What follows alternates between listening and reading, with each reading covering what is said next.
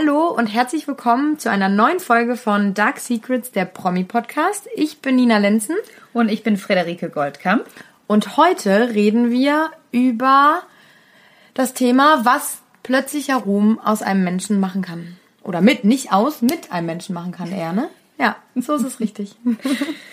Und da ja heute Heiligabend ist, haben wir uns überlegt, ein Thema überlegt, was äh, zu Weihnachten passt. Und ich weiß ja nicht, wie es euch geht, aber an Weihnachten gucke ich ja immer Weihnachtsklassiker. Und ein Film, den ich seit meiner Kindheit schaue, also nicht mal unbedingt regelmäßig, aber ich glaube, ihr kennt ihn alle und du auf jeden Fall. Ich gucke ihn jedes Jahr und ich freue mich je, wirklich jedes Jahr aufs Neue, als hätte ich den Film noch nie gesehen. Ja, ich, ich sag mal so, wie er heißt.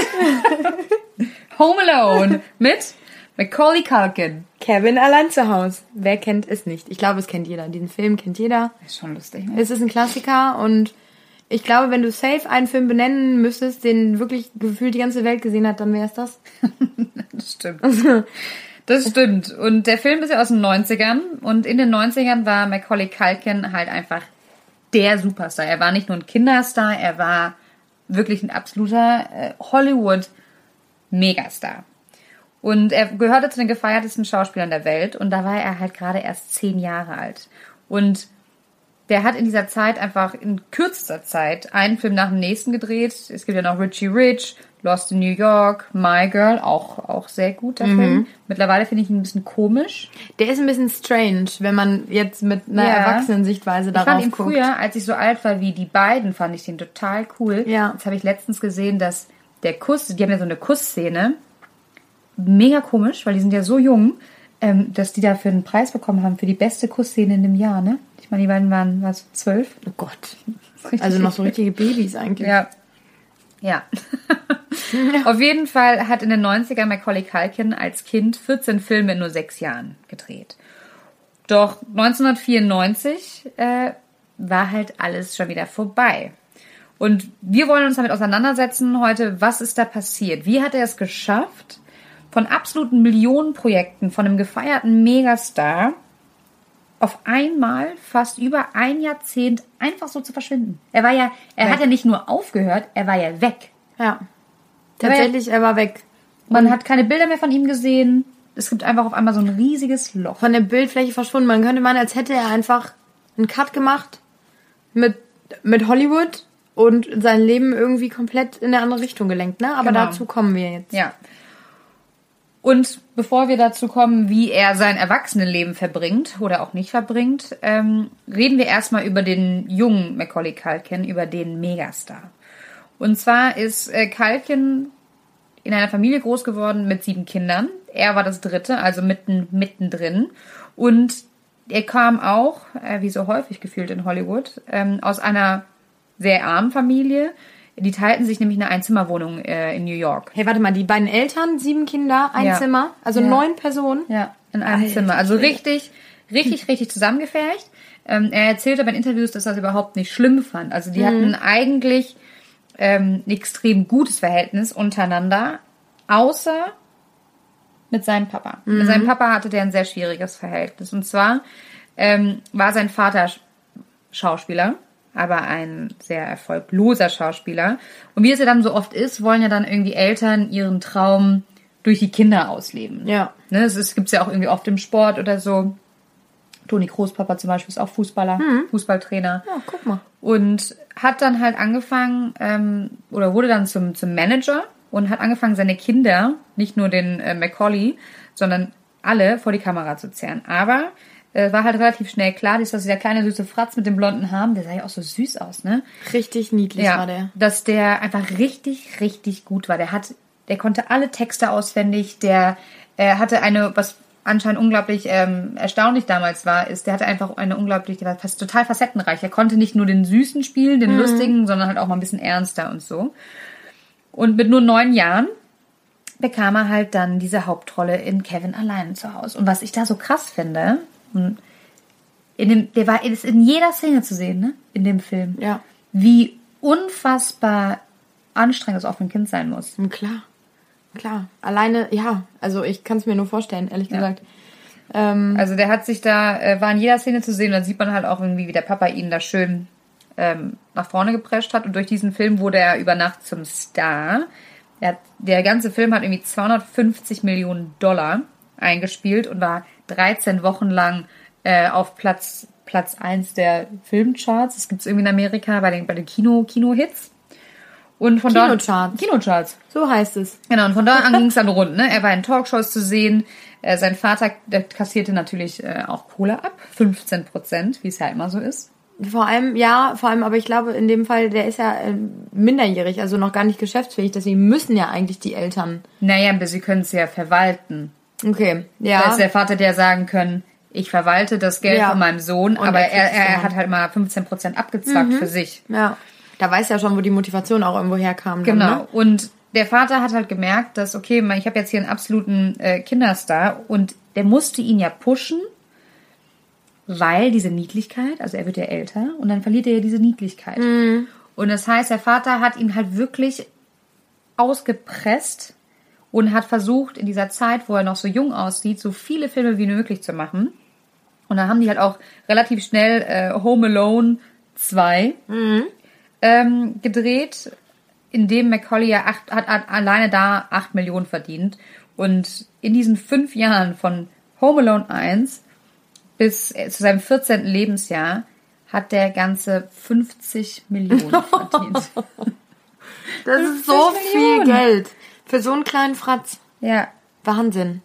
Aber klar, wenn man sich mal überlegt, ich meine, diese Filme, die laufen ja immer noch jedes Jahr, gerade ja, Weihnachten das ist ja rauf mit- und runter. das ist ja noch gar nicht mit eingerechnet. Eben, ne? das ist ja- also- Zuzug, dann kommt das, dann kommt da noch dazu. das ist ja so krass. Aber ich finde das halt, ich frage mich halt auch so, ich weiß nicht, Nina, was glaubst du denn, was das mit einem Kind macht? Also ich kann, wenn ich darüber nachdenke, ich meine, der ist, der ist ja noch gar nicht erwachsen, der begreift ja gar nicht, was um ihn rum gerade passiert, wird von seinen Eltern, die seine Vertrauenspersonen sind und denen man ja irgendwie instinktiv alleine schon vertraut und all das macht, was die einem sagen. Dann, also läuft er seinem Papa quasi nach, der ihm sagt, was er zu tun hat Ja. und hat gar keine Wahl, sein Leben selber zu gestalten, seine Jugend, seine Kindheit irgendwie auszuleben. Also mit neun Der bin ich in die der Schule gegangen, ja. bin danach nach Hause, habe mit meinen Freunden gespielt und habe mein Leben genossen. Und Was der war direkt so ist. erwachsen musste Ja. er halt sein. Und der ich glaube, Ich glaube, das ist, äh, nicht gut. nee, also er wurde komplett seiner Kindheit beraubt. Voll. total unter Druck gesetzt von seinem Vater.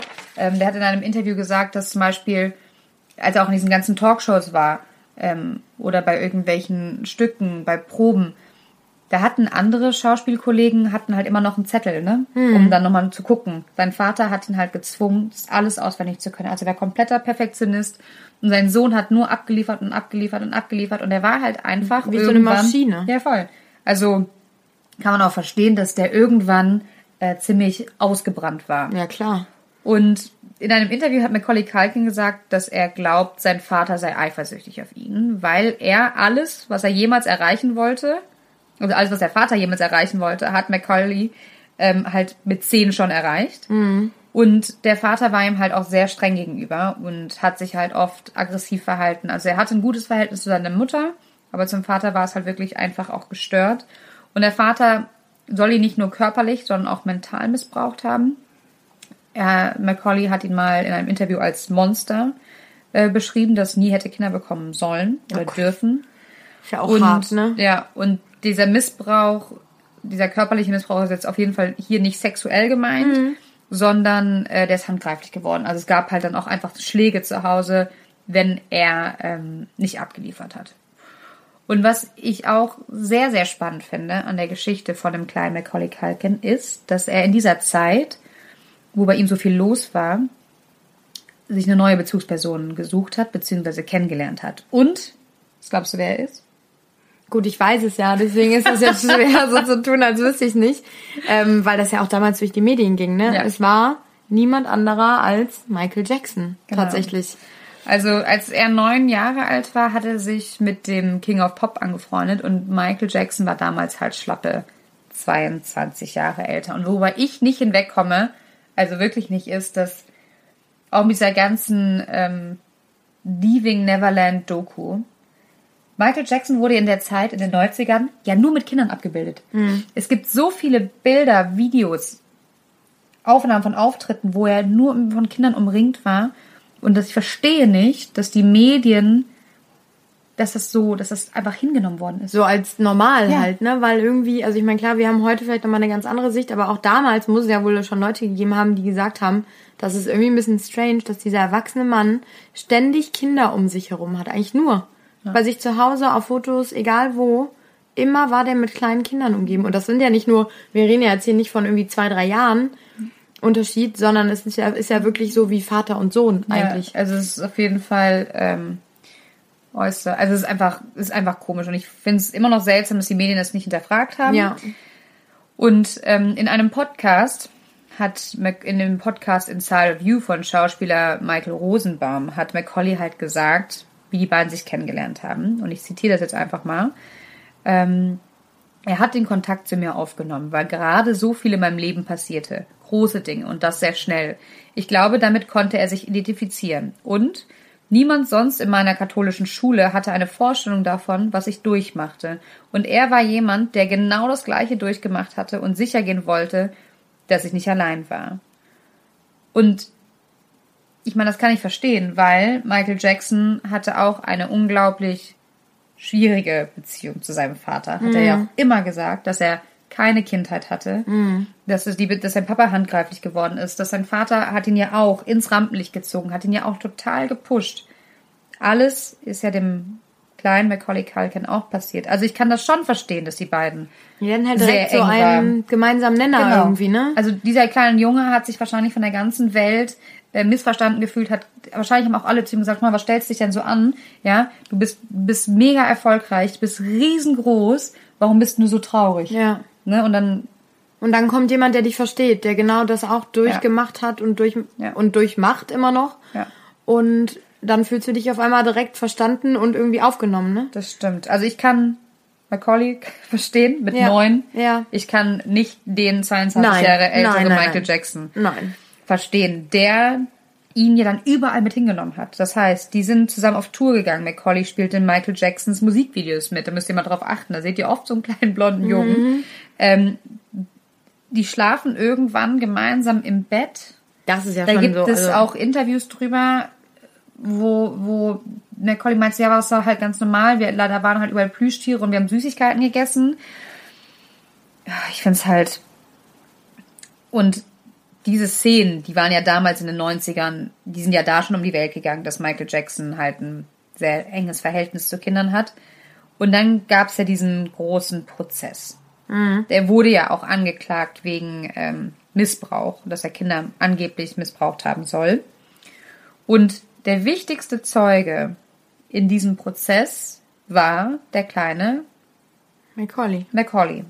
Und zwar hat er, war seine Aussage so stark, also er hat halt für ihn ausgesagt, dass er die Jury überzeugt hat und er, der Michael Jackson am Ende freigesprochen worden ist und hat dann den kleinen Macaulay zum Patenonkel seiner Kinder gemacht. Also man sieht halt wirklich, die beiden sind äh, super eng gewesen, waren eigentlich schon fast wie Familie. Und zwar hat er in dieser Aussage gesagt, dass kein Mensch auf der Welt verstehen kann, wie einen diesen frühen Ruhm verändert, wie ähm, speziell oder komisch man dann halt auch wird. Und dadurch, dass die beiden sich ja so eng oder so nah stehen und der Macaulay Culkin genau die gleichen Erfahrungen gemacht hat, konnte er das halt wahrscheinlich sehr überzeugend rüberbringen und hat mit, damit halt auch das Verhalten von Michael Jackson gerechtfertigt. Mit diesem wieder, ne, er hatte keine Kindheit, er hatte einen, äh, einen Vater, der ihn missbraucht hat. Ja, und auf jeden Fall war dieser kleine, damals Teenager, so überzeugend, dass, ähm, ja, Michael Jackson freigesprochen worden ist. Krass. Aber man muss ja auch sagen, ähm, das war irgendwie eins der wenigen Sachen, von denen man noch ihn- von ihm gehört hat, so nach seinem Film, weil mit 14 war ja da schon Ende. Da war ja schon seine, muss man blinken, da war ja seine Karriere schon vorbei. Ja. Und damit kommen wir eigentlich direkt zu meinem Part, was dann passierte. Also er hat ja in seiner Aussage im Prinzip eigentlich schon so ein bisschen selber erklärt ähm, zu Michael Jackson, was der Ruhm mit einem macht. Und ne, also da, das ist ja schon so, dass er auch da seine Sichtweise so ein bisschen gespiegelt hat. Und ich habe mir dann halt die Frage gestellt, wie kann es sein, dass so ein gefeierter, erfolgreicher Jungschauspieler irgendwann nicht mehr Schlagzeilen macht mit, mit Filmen und mit Ruhm, sondern eher äh, in Richtung Drogen, Alkoholexzesse, Magersucht. Das waren die, wenn du ihn googelst, kommt das sofort. Das sind so schlimme Bilder.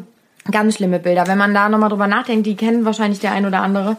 Wirklich, er läuft über die Straße, der ist ein Schatten seiner selbst, total mhm. abgemagert, fad und blass und dünn und es sieht einfach so schlimm aus, dass du den packen möchtest und einfach sagen, komm, ich bring dich jetzt in die Klinik irgendwie, ne?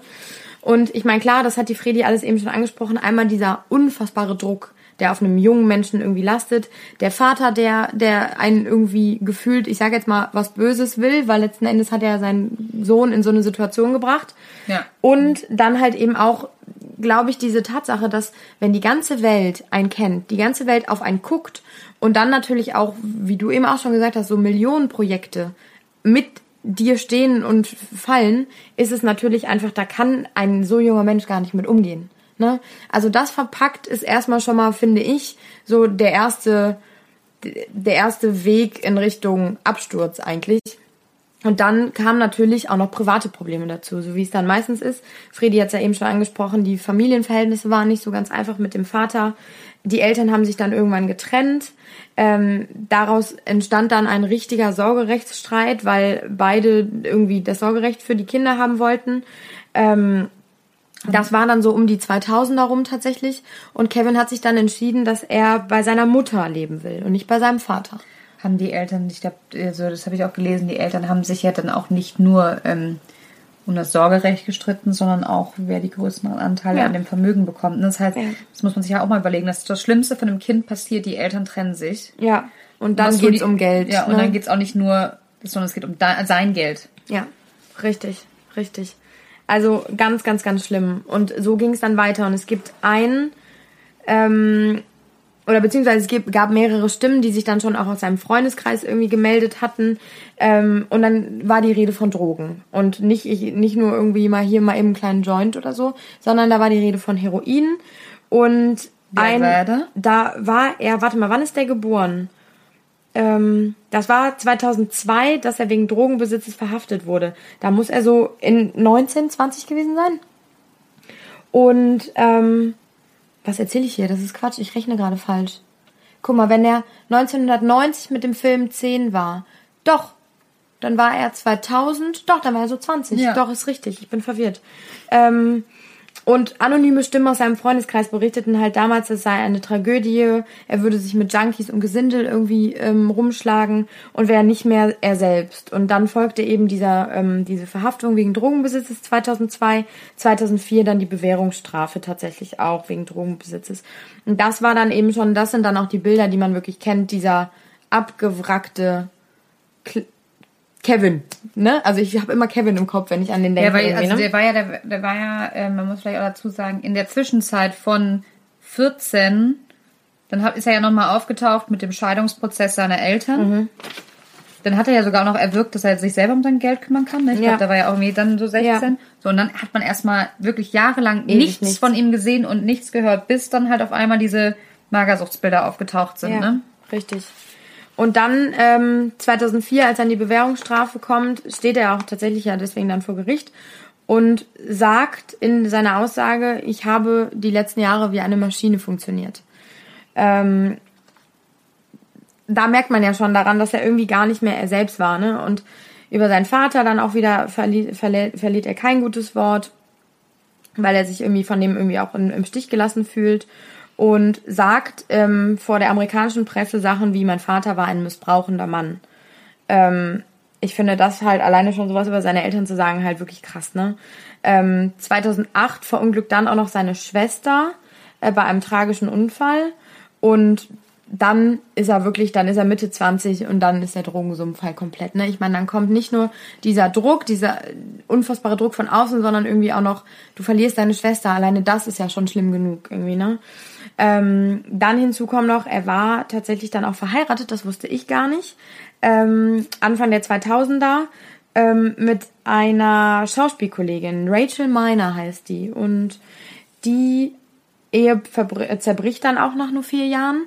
Genau aus diesen, Grund, aus diesen Gründen, äh, weil sie es halt auch nicht mehr konnte. Und danach, und das finde ich richtig interessant, war er mit Mila Kunis zusammen. Ungefähr, ich glaube, acht Jahre. Was? So lange ja. waren die zusammen? Bis 2011 Was? Ja, also relativ aktuell noch, fast so ungefähr. Und Mila Kunis sagt nach der Trennung wortwörtlich, um Macaulay herum war immer so eine seltsame Anziehung. Sobald der irgendwo hingekommen ist, haben die Leute nach ihm geschrien, ähm, seinen Namen gerufen und damit konnte er überhaupt nicht umgehen und das hat ein Leben mit ihm quasi unmöglich gemacht. Also konnte, konnte. Oh. Er konnte, er, ja, also er war sowas von gehypt und sowas von der Fokus aller Menschen, dass das war für ihn, er konnte es nicht verarbeiten. Und das ist natürlich auch für einen Partner unfassbar schwierig, ne? Oh Gott, du kannst nirgendwo hingehen, ne? Ja. Egal wo du bist, egal wo du auftauchst und so wie du sagst, nach so einem, also er war ja, dann ist ja dann wirklich abgetaucht quasi. Hm. Wahrscheinlich genau deswegen, weil er wusste, sobald er vor die Tür geht, Paparazzi rasten, rasten aus. aus. Menschen schreien seinen Namen. Und wenn du das nicht willst, ist es, glaube ich, das aller, Allerschlimmste. Ich finde das halt schon krass, ne? Also was, das fand ich schon überraschend. Also ich meine, ja, der hat, war Kinderstar und ja, und er hat ein paar Filme gemacht, ein paar, viele Filme gemacht als Kind. Aber dass sie selbst zehn Jahre später, während er mit Mila Kunis ähm, da zusammen ist, ja. dass sie dann immer noch so ausrasten. Ja. Das verstehe ich halt nicht. Ja, weil, aber überleg mal, äh, das ist halt, der hat ja irgendwie gefühlt das Leben aller begleitet. Ne? Also uns, wir waren ja richtig klein damals, als die Filme rauskamen. Hm. Also ich war zwei ja, oder so, noch nicht mal. Ich wurde gerade geboren, als der erste Film rauskam. Ja, das stimmt. Und äh, trotzdem kenne ich den. Genauso kennen ihn unsere Eltern. Und ich glaube, egal wo man dieser guckt Junge. Ihn halt auch mal wieder, ne? Genau, man guckt ihn immer wieder. Das ist nicht mal eben so ein One-Hit-Wunder irgendwie, dass du sagst, geiler Film und danach ist er in Vergessenheit geraten, sondern der ist immer noch aktuell. Selbst Fuß ist eingeschlafen. Selbst, sorry, mein Fuß ist eingeschlafen. Oh nein. Selbst unsere kleinen Geschwister und ich glaube selbst irgendwie, weißt du, selbst Leute, die vielleicht in unserem Alter schon jetzt schon Kinder haben oder so, die jetzt noch nicht so alt sind, die kennen den Film wahrscheinlich auch, weil die den alle Weihnachten jedes Jahr gucken. Also der ist halt omnipräsent gefühlt. Ja, das stimmt. Und ich glaube, das ist halt einfach, ähm, ist halt einfach wirklich schlimm. Damit kannst du, das kannst du in so jungen Jahren nicht verarbeiten. Und dann gab es 2012 tatsächlich auch die Meldung in, ähm, in der US-Presse, dass er einen Selbstmordversuch gestartet haben soll. Und das war wirklich so dann Ultima Ratio. Da wusste man dann, okay, es geht nicht mehr. Der ähm, wollte sich eine Überdosis spritzen mit Heroin. Und das ist einfach so, für mich, als ich das gelesen habe, habe ich nur gedacht, okay, das war für ihn wahrscheinlich einfach so der letzte Ausweg, den er gesucht hat, weil er damit einfach nicht mehr umgehen konnte. Schrecklich. Und dann, was, und das gibt's ja nicht nur bei ihm, dieses Phänomen, gab es dann 2004 auch Meldungen, er sei gestorben. Und das 2004, haben, 2004. Äh, 2014, Entschuldigung. 2014 Meldung, er sei gestorben. Was relativ häufig ja irgendwie bei Promis passiert, ne? Echt? Also, äh, ja, das Echt? ist schon so oft bei irgendwelchen, ne, der und der ist gestorben und die äußern sich dann auf Twitter und sagen so, ey, was für ein Schwachsinn. ne? Aber ähm, bei ihm ist es halt, da habe ich dann auch so drüber überlegt, manchmal ist das ja vielleicht ganz amüsant, aber bei ihm ist es halt so tra tragisch eigentlich, weil man das ja wirklich sich vorstellen konnte zu dem ja, Zeitpunkt, ne? Das stimmt, es war keine Überraschung, ne? Nee, es war überhaupt keine Überraschung. Ich habe noch, hab noch dieses Paparazzi-Bild im Kopf wo der in Lumpen auf so einer Straße entlang mhm. geht in diesen langen, schmierigen Haaren. Ja, völlig und zerzottelt. Sieht, und er und sieht einfach aus wie der Tod. Ja, er sieht genau. aus wie der Tod. Er ist so dünn. Ja. Und blass und eingefallen, einfach nur ekelhaft. Ne? Ja, also stimmt. guckt es euch mal an, Leute. Es ist wirklich, es ist ganz, ganz schlimm. Das prägt sich sofort im, im, im Hirn irgendwie ein. Aber man muss dazu sagen, und deswegen haben wir uns auch so ein bisschen für die Geschichte entschieden, weil wir dachten, es ist Weihnachten, wir wollen dann nicht irgendwie sowas richtig dramatisch und Schlimmes irgendwie ähm, euch hier präsentieren er hat irgendwo ja dann doch die Kurve gekriegt, ne? Er ist mittlerweile 39 Jahre alt und hat sich gefangen. Ähm, hat wieder eine neue Frau an seiner Seite seit 2017 und seitdem geht es ihm vor allem optisch, das ist ja eigentlich das, was wir jetzt erstmal nur ja. aus der Ferne beurteilen können, geht es ihm besser. Und ähm, ja, also man kann sich vorstellen, er hat irgendwie den Absprung von von diese Tiefe, in die der Mensch sich befasst äh, befunden hat, hat irgendwo auch ähm, Hollywood den Rücken gekehrt so ein bisschen. Die einzige Mal, wo er noch aufgetreten ist, er hat eine Band, die da heißt, jetzt muss ich tatsächlich gucken, The Pizza Pizza Underground. Das ist so ein bisschen so eine ja New Yorker Undercover Band, die aber tatsächlich ab und zu mal auftreten da, ne, dann ist er auch wieder so ein bisschen das Rampenlicht, da hat er um sich rum, aber ansonsten ist es relativ ruhig um ihn geworden. Man sieht ihn manchmal, er lebt in Paris mit seiner Frau, Brenda heißt sie, und ähm, ist relativ gefasst wieder und relativ mhm. angekommen irgendwie jetzt mit seiner, mit seiner Partnerin und das ist unfassbar schön, das zu sehen. Also er ist nicht mehr schmuddelig, die Drogensucht ist irgendwie überstanden und ja, er hat sich, wie gesagt, gefangen. Es gab dann auch in der Zwischenzeit nochmal Filme. Ich kannte sie nicht, ehrlich gesagt. Adam Greens Aladdin und Changeland. Ähm, aber vor allem halt eben, wie angesprochen, schon die Musik, die er so ein bisschen, wahrscheinlich auch so ein bisschen aus diesem Tief rausgeholt hat. Ja. Und was wahrscheinlich dann auch so ein bisschen diese, ich meine, er war diese ganze Aufmerksamkeit und dieses Rampenlicht gewohnt. Ich glaube, wenn das dann auf einmal so abrupt aufhört, ist natürlich schwierig damit umzugehen und durch diese Musik, durch diese Band, mit der er manchmal auftritt, hat er das. Aber in so, in so gesunden Dosierungen. Nicht mehr so viel, ne? Genau, dass Also es halt hat, einfach ähm, easy ist für ihn. Ich hatte dann noch gelesen mit diesem, mit diesem Cut, als er 14 war, hat er halt ähm, bewusst auch seinem Papa gesagt, dass er aufhören möchte und Ja. er wollte Hollywood den Rücken zukehren. Ja. Also es ist nicht so, dass er irgendwie, also klar, er hat, er hat weniger, er hat weniger Aufträge bekommen. Man muss halt auch überlegen, die Leute haben sich auch satt gesehen. Ne? Man hatte, man konnte ihn nicht mehr sehen in den 90ern. Er war ja überall. Ja. Und das muss ja schon unglaublich frustrierend sein. Ähm, aber er wollte halt auch seine Auszeit und er hat ist ja dann auch nochmal ähm, normal zur Schule gegangen. Und hat da, glaube ich, diese Leute von der Band kennengelernt. Also er hat sein Leben irgendwie in den Griff bekommen. Was schön ist. Ähm, Also er hat es probiert zumindest, ne? Bis auf seinen jahrelangen Drogenabsturz. Ja, da, das meine ich ja. Das war so quasi, also es ist wie so eine Achterbahnfahrt. Ne? Es geht hoch ins Unermessliche und auf einmal fällt dieser Mensch sowas von tief, dass es eigentlich gefühlt keinen Ausweg mehr gibt. Und ich glaube, dieser letzte Punkt ist ja wirklich dieser Selbstmordversuch. Ähm, und dann, aber irgendwann kam diese Wende. Ja. Und er hat es irgendwie hinbekommen, gescheiterte Beziehungen, die davor waren. Und jetzt ist er glücklich mit seiner Partnerin. Und wenn man wirklich, es gibt Bilder, wie die beiden Hand in Hand über die Straße laufen und er sieht so glücklich aus. Ja. Und das ist einfach schön zu sehen, ne? Aber trotzdem bleibt natürlich so ein bisschen die Frage, die wir uns, ne, am Anfang schon versprochen haben hier irgendwie, was macht dieser Ruhm mit einem Menschen? Und ich glaube, er ist ja da kein Einzelfall, ne? Also man, wenn man, sobald man darüber nachdenkt, ey, wir haben Britney Spears, die eigentlich so das, das Beispiel schlechthin für einen abgestürzten Kinderstar ist, die genauso, so früh ins Rampenlicht gezogen wurde und Ja. dann komplett eskaliert ist irgendwie Ja. am Ende des Lindsay Tages. ne? Lohan, Christina Aguilera. Ja. Bestes aktuelles Beispiel Aaron Carter, der absolut abdreht gerade. Stimmt. Ähm, und immer wieder ganz gruselige Instagram-Posts auch, absetzt. das sind auch wirklich immer die gleichen Geschichten. Ne? Ja. Immer früh erfolgreich, Ja. dann die Menschen haben sich satt gesehen, die werden älter, sie sehen halt nicht mehr kindlich aus, sie werden Ja. zu diesen, sie werden zu Teenagern, keiner wollte die Teenies sehen. Ja. Und was machen sie? Sie fangen an, äh, Drogen zu nehmen. Drew Barrymore ist auch eine Ja, von denen. ja. Nach E.T. hat die mit zwölf, die hat mit zwölf Heroin, Jahren ne? zum ersten Mal äh, Heroin genommen. Ja. Mit zwölf. Es ist so krass. Und, und das ist halt das, was man sich, glaube ich, als Außenstehender stellt man sich das immer alles so, wow, Hollywood und die drehen Filme, die sind Schauspieler, alles super glamourös. Aber dass da so ein Druck auf dieser Person lastet, die Leute an dir Geld verdienen und deswegen du so unfassbar wichtig bist, dass man irgendwie vielleicht auch zur Schule gehen muss dann noch als Kind, das ist halt ein unglaublicher Druck, ne? Und ich habe ein Zitat von, von Justin Bieber, der ja auch irgendwie eine Zeit lang echt abgestürzt ist, äh, oder immer noch abstürzt. Manchmal gibt's ja immer noch Fotos von ihm, wo ich mir denke, uff, ist das so normal? Der hatte doch letzt, letztens wieder eine Depression, So ein ne? wo, wo die. Haley ihm da rausgeholfen hat. Genau. Also er hat immer noch viel mit, mit, mit psychischen Problemen zu kämpfen. Richtig. Und er hat jetzt, sucht auch ganz viel Hilfe bei der Kirche. Genau, und er sagte, ähm, auf diese ganzen Schlagzeilen mal angesprochen, in einem Interview, Zitat, ich wurde über Nacht von einem 13-Jährigen aus einer Kleinstadt zu jemandem, der von allen Seiten gelobt wurde. Millionen erklärten mir ihre Liebe und sagten, ich sei großartig. Wenn man das als Junge oft genug hört, beginnt man irgendwann es zu glauben.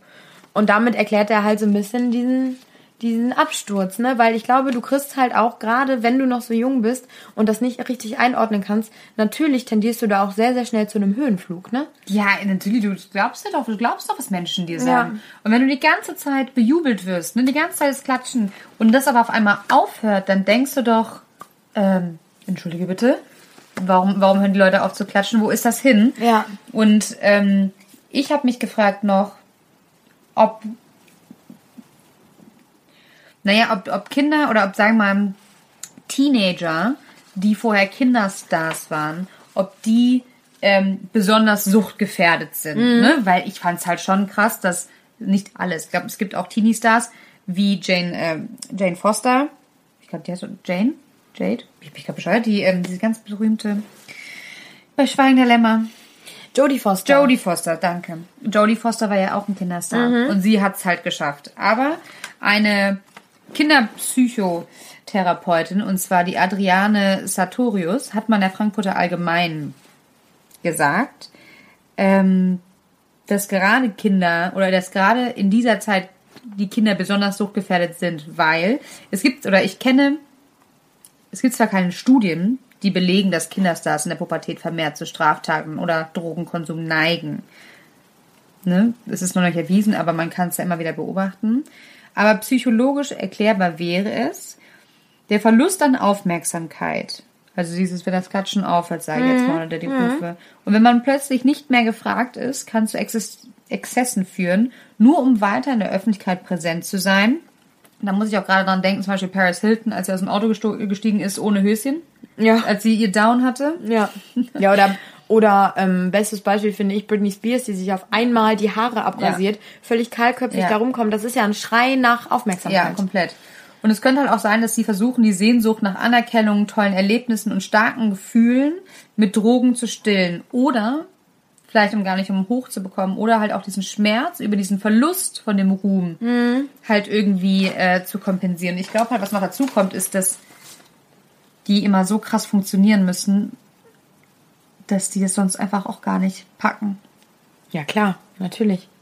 Du, du, du bist ja irgendwie so in so einem Automatismus drin und in dem Alter ja noch gar nicht in der Lage, eigene Entscheidungen für dich zu treffen. Und dann tut es in der Regel, und bei den meisten war es ja wirklich auch die Eltern, die dahinter standen und Ja. das irgendwie so gepusht haben. Ne? Und das finde ich halt so krass, weil ich finde, Eltern, es ist ja schön und gut, wenn man seine Kinder unterstützen will und ähm, die fördert und so, aber ja, aber immer bis zu einem gewissen Maß. Und Ja, finde, genau. hat man äh, eine Pflicht, dass, also ich glaube, das, da sieht man halt wieder, wie wichtig das ist, dass man halt auch wirklich seine, seine Phasen auslebt ne, und seine, seine Kindheit ausleben kann, Ja. was einem das für eine unglaubliche Sicherheit gibt. Und wenn du halt zu früh erwachsen werden musst, ähm, ist es nicht, nicht gut. nee, es führt einfach zu so einer, dass man einfach als Charakter unstabil ist. Ja. Klar, weil dir halt so eine Grund, ein Grundbaustein in deinem Leben, sage ich jetzt mal, Genau. fehlt einfach, ne? Ja. So ein Entwicklungs, Entwicklungszeitraum, der dir einfach gestohlen wird und du von jetzt auf gleich erwachsen werden musst. Und das kann, also ich meine, das ist ja eigentlich mit gesundem Menschenverstand schon so weit zu erklären, dass man sagen kann, das kann nicht, noch, nicht gut sein. Aber die äh, meisten Leute sehen ja dann auch oft nur noch die Dollarzeichen. Ja. Ich finde das einfach. Ja, es ist krass.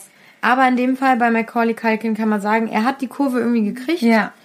Und Hat sich ähm, für ein Leben abseits des Rampenlichts Genau. entschieden, ne? Und so und halt so in so einem Maße, dass er das selber entscheiden kann, inwieweit er irgendwie nach außen tritt und wann nicht, wann es einem gut tut und oder ihm gut tut und wann nicht. Und ich finde, das ist schön und deswegen haben wir uns, wie gesagt, für diese Geschichte entschieden, weil wir dachten, Weihnachten, Ja, an den, an, an den denkt man doch. genau. er Kevin allein zu Hause. Und es ist ja irgendwie ein Happy End.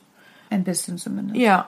Doch, es ist ein Happy End. Ein sehr holpriger Weg, aber es ist doch schön und also doch gut ausgegangen. Und deswegen dachten wir, damit lass, entlassen wir euch lieber mit so einer Geschichte in die, in die, Ja, in die Weihnachtszeit. Auf jeden Fall. Also, frohe Weihnachten. von uns beiden. Wir wünschen euch eine schöne Zeit und vor allem kommt gut ins neue Jahr, weil die nächste Folge wird dann erst wieder im Jahr 2020 sein. Krass, ey. Und ähm, ja, genießt die Zeit mit euren Lieben. Ich bin im Urlaub. Bis Tschüss. zum nächsten Mal. Ciao.